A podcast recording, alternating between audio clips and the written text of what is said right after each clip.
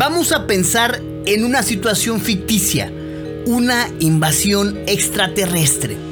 Tenemos que interrumpir nuestra programación debido a que nos están llegando reportes de todo el mundo, dando cuenta de la llegada masiva de objetos voladores no identificados.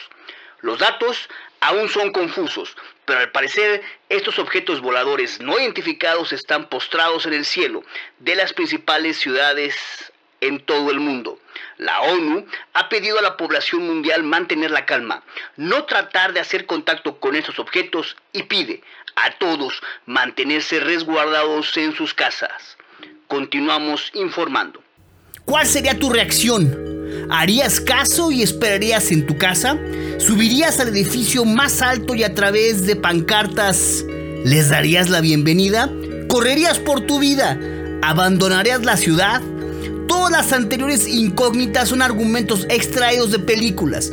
Día de la Independencia, primera y segunda parte, La Llegada, Extinción, Señales, Alien, el octavo pasajero, y ti, Alf.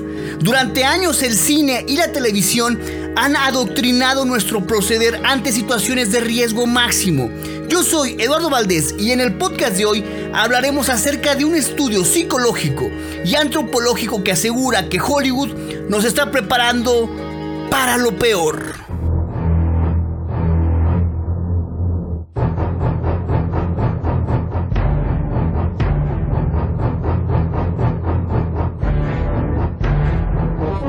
En promedio al año en todo el mundo se registran menos de 70 ataques de tiburón hacia humanos.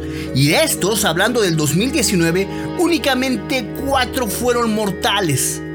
4. De acuerdo con National Geographic, el mosquito africano mató a 750 mil humanos durante el 2019. Sí, un mosquito es mucho más letal que el temido tiburón. Y claro, no le juego al Chuck Norris o al Pigmeno Ibarra.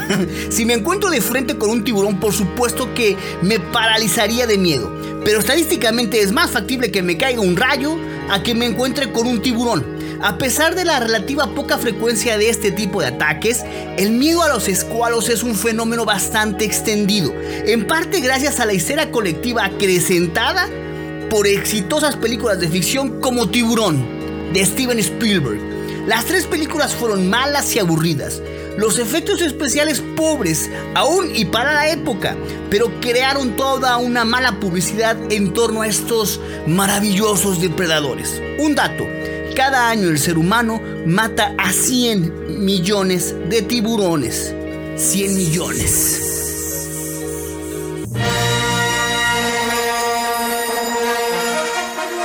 Los sueños del ser humano son reflejados en la pantalla grande. Hollywood sabe leer muy bien nuestros anhelos, conquistar otros mundos, viajar por el universo. La primera película de este tipo se origina en el cine mudo, en el film titulado El viaje a la luna en 1902, realizado por Georges Méliès, cuyo trabajo asombró a la audiencia con sus efectos fotográficos, con esto se abrió la caja de Pandora y comenzaron las producciones con temáticas espaciales, con pobres resultados, hasta que llegó Stanley Kubrick con 2001, una odisea en el espacio en el año de 1968.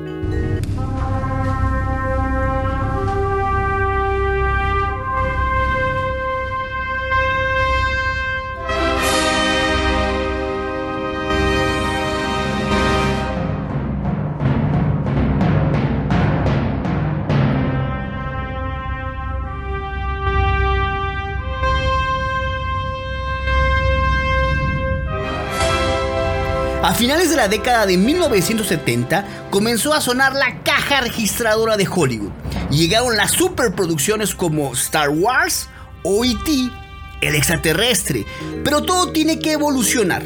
Y los extraterrestres, al menos en la ficción, comenzaron a ser hostiles. Uh, this is Houston. Uh, say again, please. Houston, we have a problem. Con Alien el octavo pasajero, Día de la Independencia, Guerra de los Mundos y hasta Marcianos al ataque, Hollywood nos dijo que hay poco que hacer en contra de un ataque extraterrestre. Y al final, sí saldremos victoriosos, pero no sin antes derramar mucha, pero mucha sangre. ¿Y qué creen? el fenómeno tiburón se repite. De acuerdo con una encuesta llevada a cabo por la BBC, el 86% de los encuestados aseguraron estar seguros de que existe vida en otros planetas. De estos, el 93% asegura que son hostiles. Y finalmente, el 75% asegura que el 2020, sí, este año, será el año en que los extraterrestres muestren sus armas. ¿Tú qué opinas?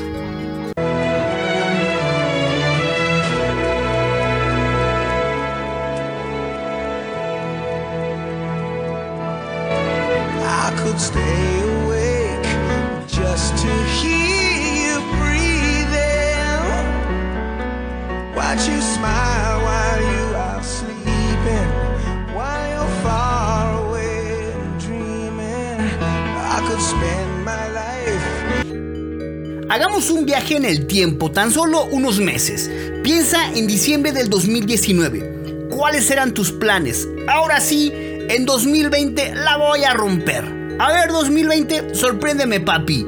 Ándele, déjese venir. La rutina de cada año, la vuelta a la página y la posibilidad de tomar impulso. Retomar nuevos bríos, pero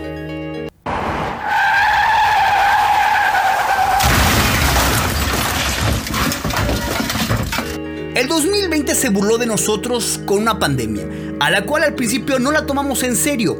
Nuestra petulancia nos hizo suponer que en un par de semanas, ¡pum! y listo.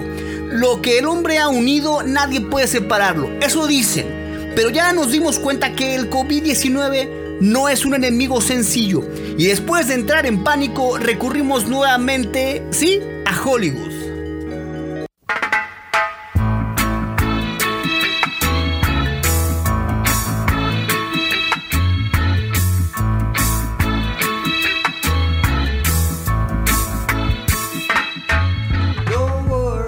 Soy leyenda, Contagio, Guerra Mundial Z, Estación Zombie, Tren a Busan y, por qué no, otras historias que nos muestran verdaderos escenarios post-apocalípticos donde la humanidad ha tenido que readaptarse por completo como Mad Max, Furia en el Camino.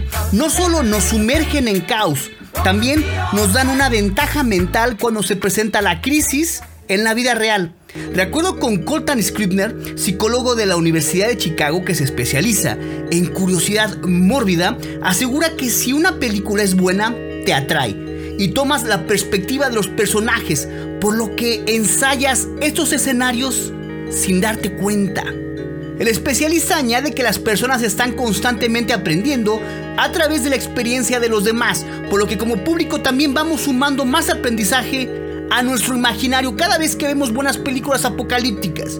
Este psicólogo de la Universidad de Chicago realizó encuestas a 310 voluntarios, en los cuales le preguntaron acerca de sus películas favoritas, qué tan preparados se sienten para enfrentar una pandemia y si en algún punto experimentaron ansiedad o depresión.